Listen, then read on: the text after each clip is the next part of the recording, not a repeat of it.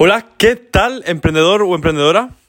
Quiero que este episodio sea uno de los episodios quizá que aporte más valor de lo que he hecho hasta ahora, pero también porque estos días he ido descubriendo muchísimas cosas y creo que he dado con una píldora de oro que posiblemente haga que Balune triunfe y que tú, si tienes alguna marca, eh, te vaya bien.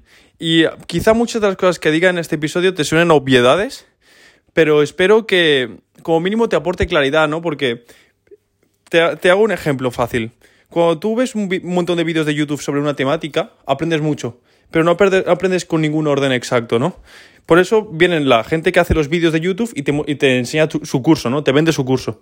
Porque el curso es como todos los vídeos de YouTube, donde te aporta valor, pero ordenados, para que tú lo puedas masticar y aplicar fácilmente, ¿no? Vale, pues quiero que este, este podcast sea algo, o sea, este episodio sea un poco así. En plan, sí que diré muchos conceptos que posiblemente ya conozcas, entiendas y veas obvios, pero quiero darte como un poco el orden que yo he visto que es el lógico para llegar a crear esta marca. Antes de empezar con el episodio, me gustaría presentarte el podcast. Este podcast está hecho para emprendedores o emprendedoras, de, indiferentemente la edad, que tengan un objetivo parecido al mío, que sea pues de la nada, porque yo empecé sin recursos o con muy pocos recursos, se consigan hacer de lo que les gusta una manera de vivir. Quizás suena muy abierto, pero es que esto fácilmente se puede aplicar a cualquier sector, ¿no? No hace falta que sea online. Y bueno, en este podcast voy dando tips de, sobre mi día a día, cosas que voy descubriendo en mi día a día, documentando mis aprendizajes y mis errores para que tú, que estás ahí detrás del móvil, pues puedas aplicarlos a tu, en tu caso, si lo ves oportuno o como mínimo no cometer las mismas cagadas que meto yo, ¿no? Por otro lado, yo, brevemente, me llamo Ruye García, tengo una agencia de marketing digital enfocada a conversión, a generar más clientes, se llama GrowUp.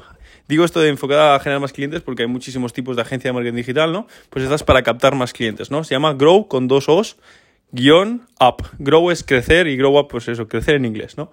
Punto .com. Y luego tengo dos tiendas online, dos e-commerce. Una es Munifil, que es una tienda de joyería muy enfocada a un perfil concreto de chicas. Y la otra es Balune, que es mi tienda más nueva, que está empezando a ser, empezó siendo una tienda de joyería hip hop, ¿no? Es un poco más trap para chicos, pero poco a poco va, va expandiéndose y creo que también, muy probablemente dentro de poco, también sea para chicas. Hecha esta presentación, em, quiero poner un poco como el índice de lo que va a ser este episodio. Primero me gustaría hablar de lo que no es una marca y este episodio lo voy a enfocar bastante a e-commerce, pero puedes sacar tus propias conclusiones si no tienes un e-commerce, una tienda online. Quiero hablar primero de lo que no es una marca y luego quiero hablar sobre la transición a lo que es una marca y finalmente hablar sobre la transición a una marca, ¿vale?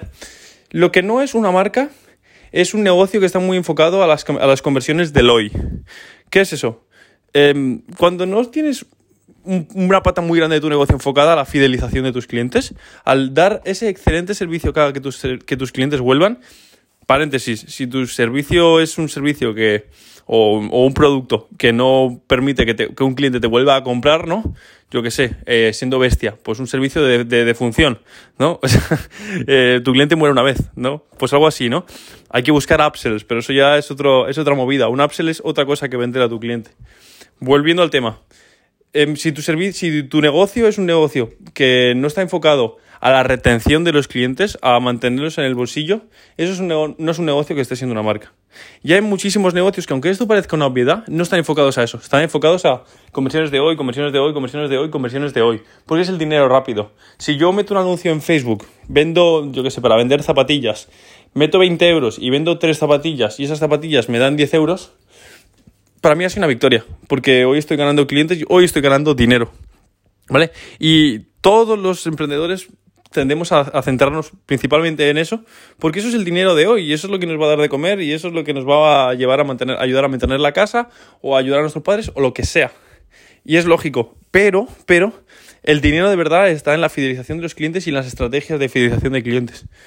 Por lo tanto, para realmente hacer una marca, una marca, ¿qué es realmente? Una marca es una, empresa donde tú puedes establecer tus propios, tus propios precios, aunque sí que haya competencia, pero al final te vas a fijar en la competencia, pero no, no vas a copiar a la competencia. Vas a tener tus propios precios con tu propia imagen y tu propia masa de clientes que te quiere, ¿no? Por eso es una marca. Nike, una marca, eh, tiene gente que ama Nike. Eh, Apple, tiene gente que ama Apple. Incluso marcas más pequeñitas que seguramente conozcas, gente que a lo mejor no llegan a millones de personas, pero llegan a 10.000, a 1.000 personas. Si tienes ya 500 personas, 100 personas que están enamoradas de tu marca y te van comprando todo lo que sacas, eso ya te da para vivir y para vivir muy bien. Por tanto, yo creo que una marca principalmente lo que tiene es una masa de gente que cree en sus ideales y en su manera de hablar, ¿no? En su branding, en su identidad. Vale, y quizá esta pata es a la que menos importancia le damos, ¿no? A esta fidelización del cliente. Porque todas las estrategias de fidelización son eh, pan para mañana y hambre para hoy. lo contrario de las estrategias PPC y todo lo que sea publicidad y tal. Vale, ahora que ya he explicado un poquito lo que es una marca para mí, ¿qué no es una marca? Pues también lo he dicho, ¿no? Estas empresas que no se enfocan a, a la fidelización del cliente se enfocan simplemente en el, la comida para hoy, como sería perfectamente un dropshipping. Un dropshipping es una... Es, tú intentas dar toda la urgencia posible para que alguien que ha visto tu anuncio hoy lo compre hoy.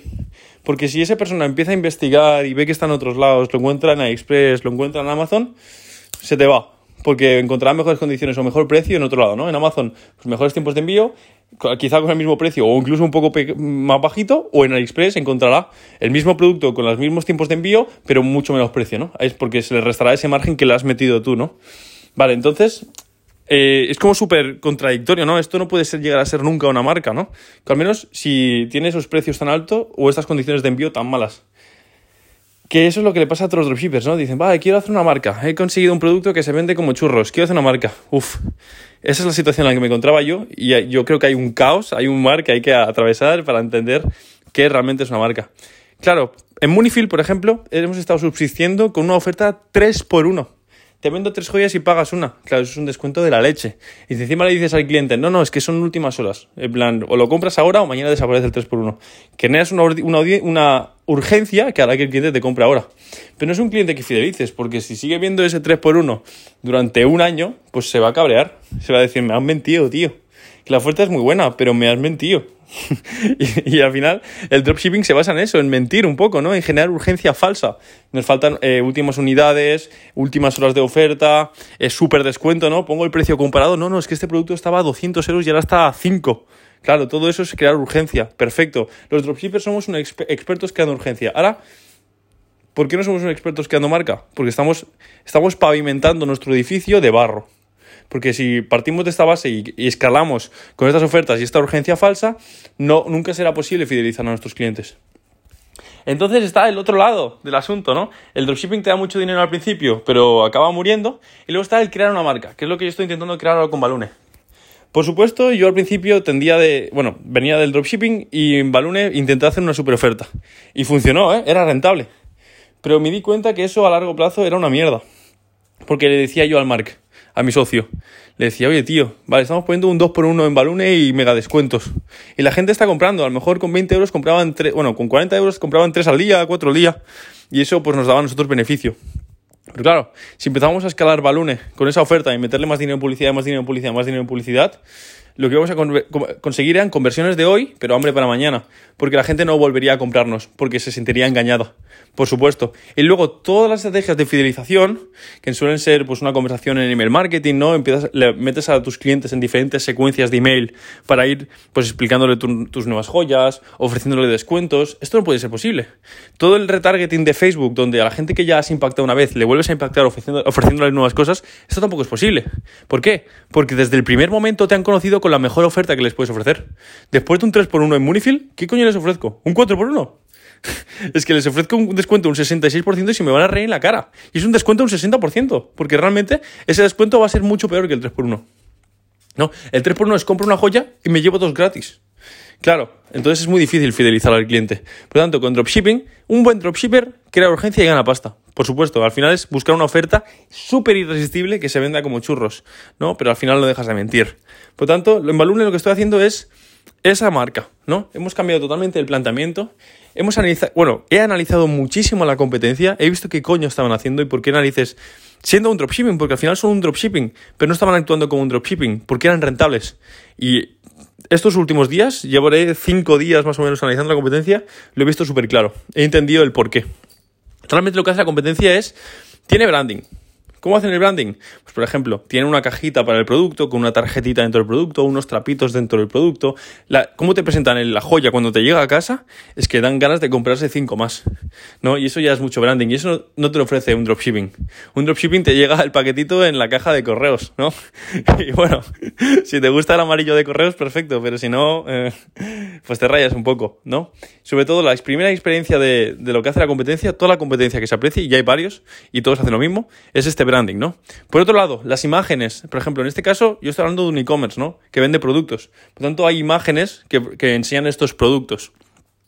Y las, y las imágenes, pues aparte de estar el producto, hay modelos, en este caso, ¿no? Joyas, por ejemplo, anillos, eh, pulseras, eh, collares, colgantes, etcétera. Hay modelos. Y todas las empresas, todas estas, bueno, la competencia que venden lo mismo, que es, un producto de, de, puto AliExpress. Vamos a bien. Y a lo mejor ahora ya tienen stock y tienen almacén, que no lo creo pero es un producto de AliExpress solamente que muy bien presentado, ¿no? Pues cada uno tiene su imagen de marca con los modelos también. Pues unos son modelos que van con camiseta negra y fondo blanco, otros son modelos que van con camisetas más verdes, marrones, y hay, y hay eh, vegetación detrás, ¿no? Otros están muy enfocados al mar, ¿no? Por ejemplo, todos son azules, claritos, naranjas, claritos, como atardecer, y hay mar siempre detrás de las fotos, ¿no? Cada uno tiene su imagen de marca y quiere transmitir algo a alguien, ¿no? Que eso también es muy importante, lo que, como he dicho al principio, de una marca, ¿no? El tener esa identidad. Vale. Por otro lado, no tienen descuentos. Tú entras a su web y todo es el precio tal, pam, este es el precio, ¿te gusta o no te gusta? No te digo, es que antes el precio era 10 veces a superior y ahora el precio es este. No te digo, falta stock. No, no, no. Quitan la urgencia totalmente. Porque no es su manera de vender generar de urgencia.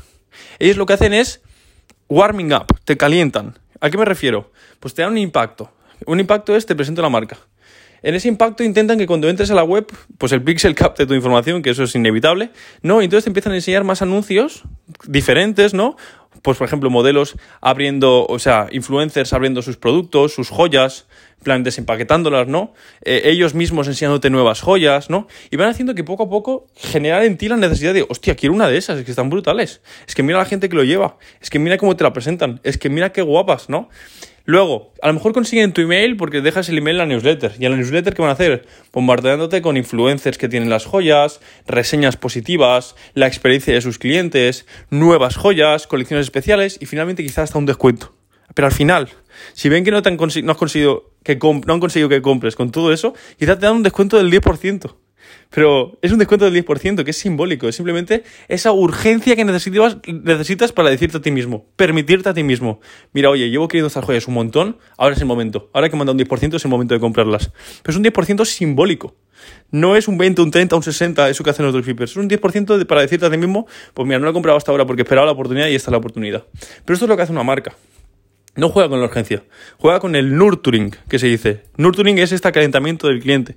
Y ahora, ¿cómo se hace este nurturing? Pues tal y como he dicho, generando audiencias correctas de retargeting y escogiendo muy bien qué creativos ponemos, le mostramos a esta audiencia. En cristiano, pues le decimos a Facebook, la gente que en los últimos 30 días haya hecho un carrito abandonado o haya, añadido el carrito, pero un, un carrito abandonado sería decirle a Facebook que en los últimos 30 días ha añadido el carrito y no ha comprado.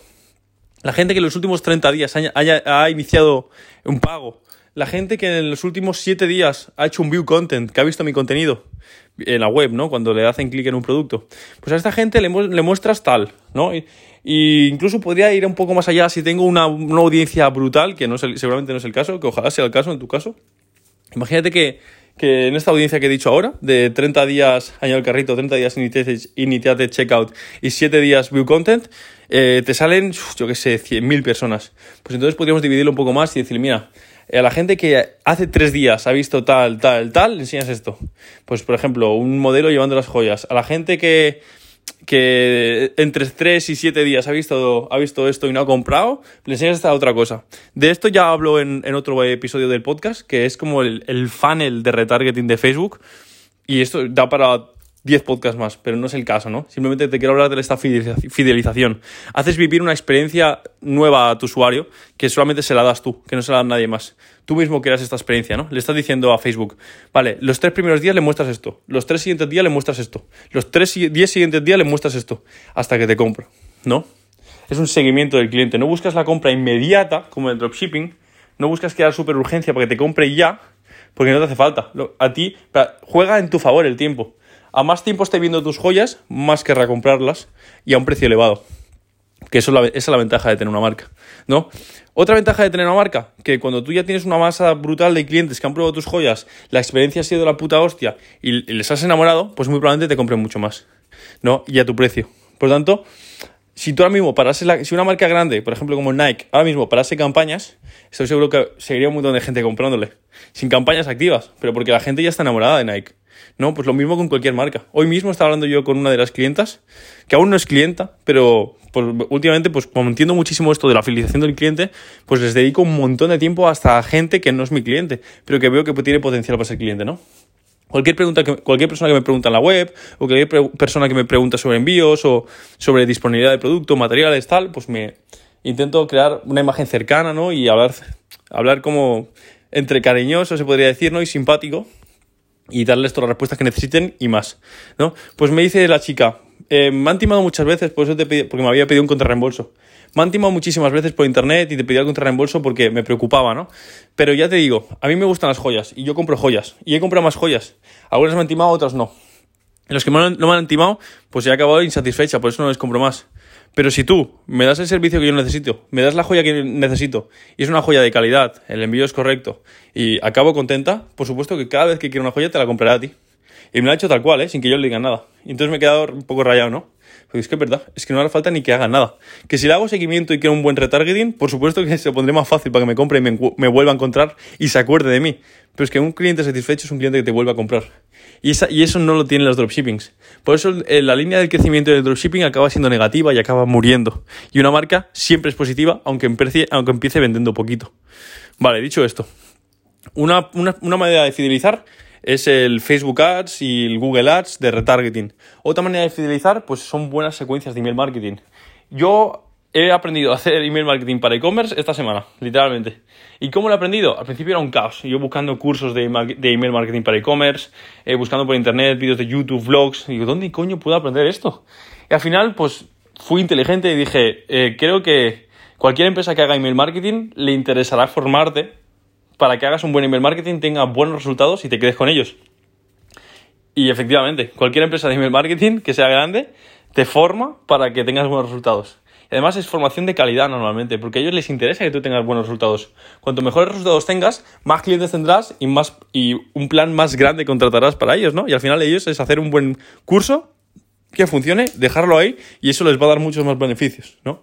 Vale, pues miré Clavillo y Clavillo, que es como la, plataforma de email marketing por excelencia para e-commerce, tiene su propia formación y está muy bien. Y de hecho no es ni formación, o sea, simplemente te sugiere qué clase de, de embudos tienes que tener, ¿no? Embudos me refiero, bueno, secuencias, ¿no? Flows se llaman, secuencias de email marketing. Claro, quizá la secuencia que te proponen ellos es una pedazo de mierda, pero ya sabes qué secuencia tienes que tener. Y si investigas un poco entenderás por qué tienes que tener esa secuencia. Por ejemplo, la típica de carritos abandonados, ¿no? Cuando alguien abandona un carrito, le vas haciendo una secuencia de carritos abandonados. Le dices, eh, que te has dejado el carrito, que te has dejado el carrito, toma un descuento, que te has dejado un carrito, toma un descuento, el descuento se acaba tanto, ¿no? Y diferentes emails. Vale, pues Clavillo te va mostrando las diferentes secuencias que tienes que tener en tu e-commerce para esta fidelización del cliente. ¿Qué puedes hacer tú? ¿Qué es lo que, lo que he hecho yo? Si tú sabes que un carrito abandonado se activa o te meten en esa secuencia cuando abandonas un carrito, pues te vas a toda tu competencia y abandonas un carrito. Y empiezas a ver qué narices te envía la, competencia cuando abandonas un carrito. Y entonces entenderás qué narices se hacen en, tu sector. Yo, como te dije en el anterior episodio, te aconsejaría copiarlo al principio o hacerlo muy, muy, muy parecido y poco a poco ya vas haciendo prueba A, B, a ver qué funciona mejor y vas cambiando cositas para tu caso y vas intentando mejorarlo a tu manera. Pero bueno, puedes empezar directamente copiando que hace la competencia, ¿no? Entonces, miras todas las secuencias que tiene el clavillo y las intentas intentas que te metan en esas secuencias en la competencia. E incluso secuencias de, de, que te obligan a comprar a la competencia. Hostia, cómprale algo a tu competencia, tío. Y mira qué coño pasa cuando compras, ¿no? Mira qué clase de emails te mandan, mira qué páginas te mandan, mira qué anuncios te salen una vez has comprado. Eso te va a dar muchísima información y te va a dar muchísimo dinero si lo aplicas tú para ti mismo. Porque eso es tiempo y dinero que ha invertido la competencia en aprender a hacer eso que te va a regalar a ti, si eres inteligente. Por lo tanto, esta, esta es otra, otra manera de fidelizar, ¿no?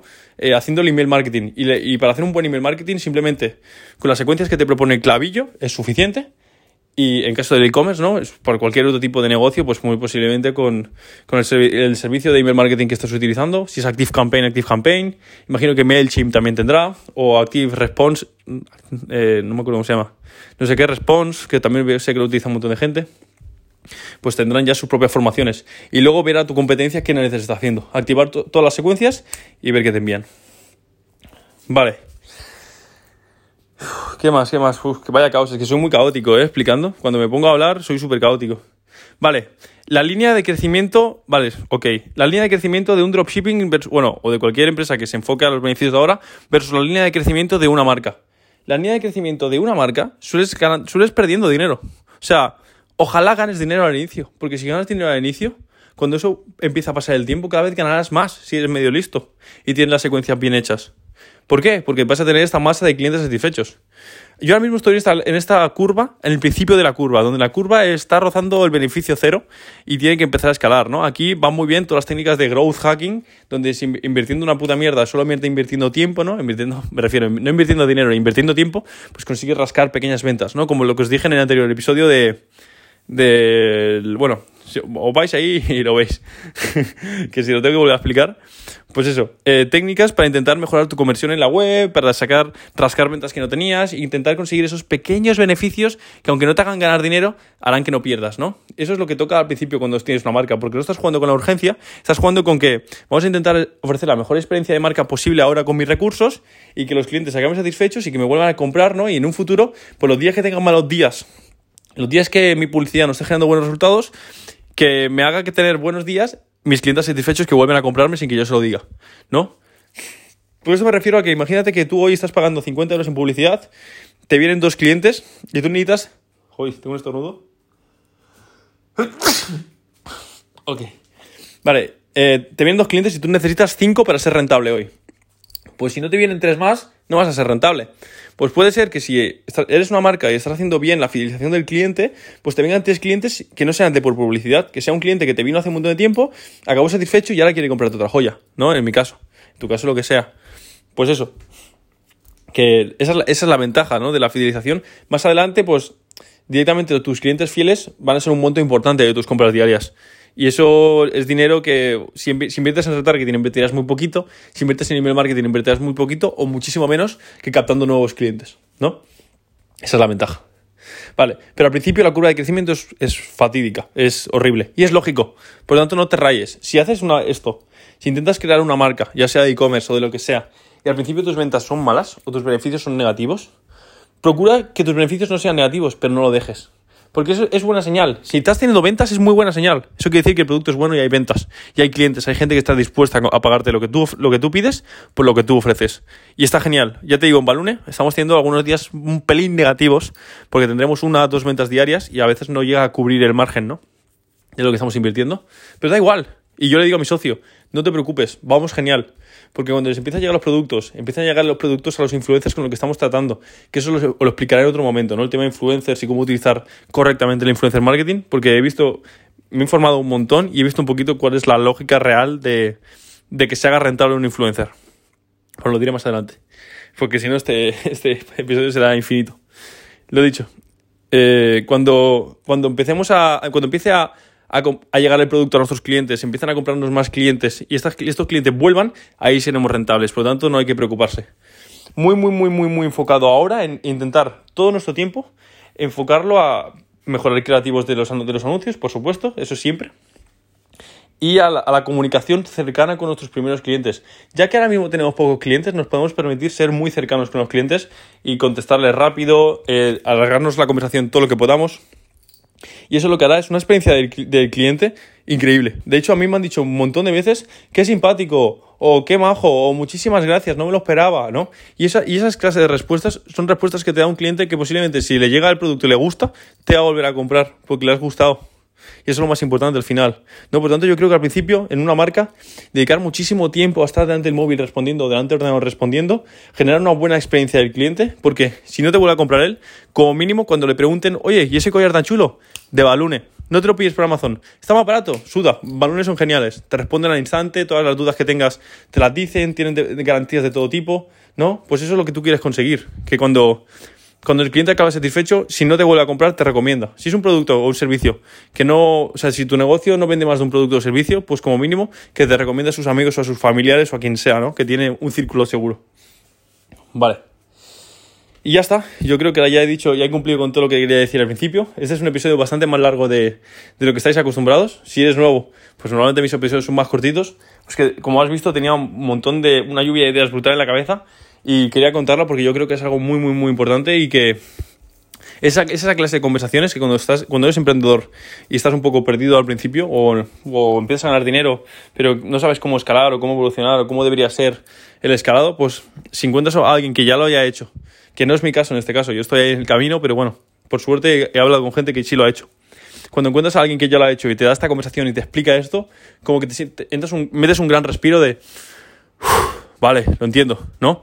Y si ves que al principio no tienes ventas, pues no dejas el negocio, ¿no? Sigues porque ya te han dicho, ya te han avisado de que eso era normal, ¿no? Y si al principio tienes que estar muchas horas delante del móvil, pues entiendes que es lo normal, ¿no? Porque cuatro, o cinco o diez personas que has conocido que ya han pasado por ese camino, pues ha sido así, ¿no? Por tanto, yo creo que esta conversación a cualquiera que, que, esté en el mismo camino que estoy yo le puede ir muy, muy, muy, muy bien y al final es el objetivo de este podcast, ¿no? Transmitir todas mis experiencias, ya sean las buenas y las malas, para que tú no la vuelvas a cagar, tal y como he dicho al principio, o aproveches las cosas buenas y te ahorres ese trocito de camino, ¿no? Que para eso estás dedicando tiempo en escuchar este episodio. Si has llegado hasta aquí, me gustaría invitarte, como invito en cada episodio, y de hecho hay gente que me empieza a hablar y me encanta, a que hables conmigo si quieres hacerme cualquier pregunta sobre lo que he dicho en este episodio, si quieres hacer alguna colaboración, entrevista, si quieres empezar, si quieres que te ayudemos con la agencia, con Grow Up en tu propio negocio, o si simplemente quieres que te ayude y, realmente, aunque parezca mentira, lo haré gratis. Simplemente, si es una conversación y me haces cuatro preguntas, pues ¿para qué narices voy a ayudarte, no? O sea, ¿para qué narices voy a cobrarte? Te cobraré si realmente me pides a mí y a mi equipo que hagamos algo para ti.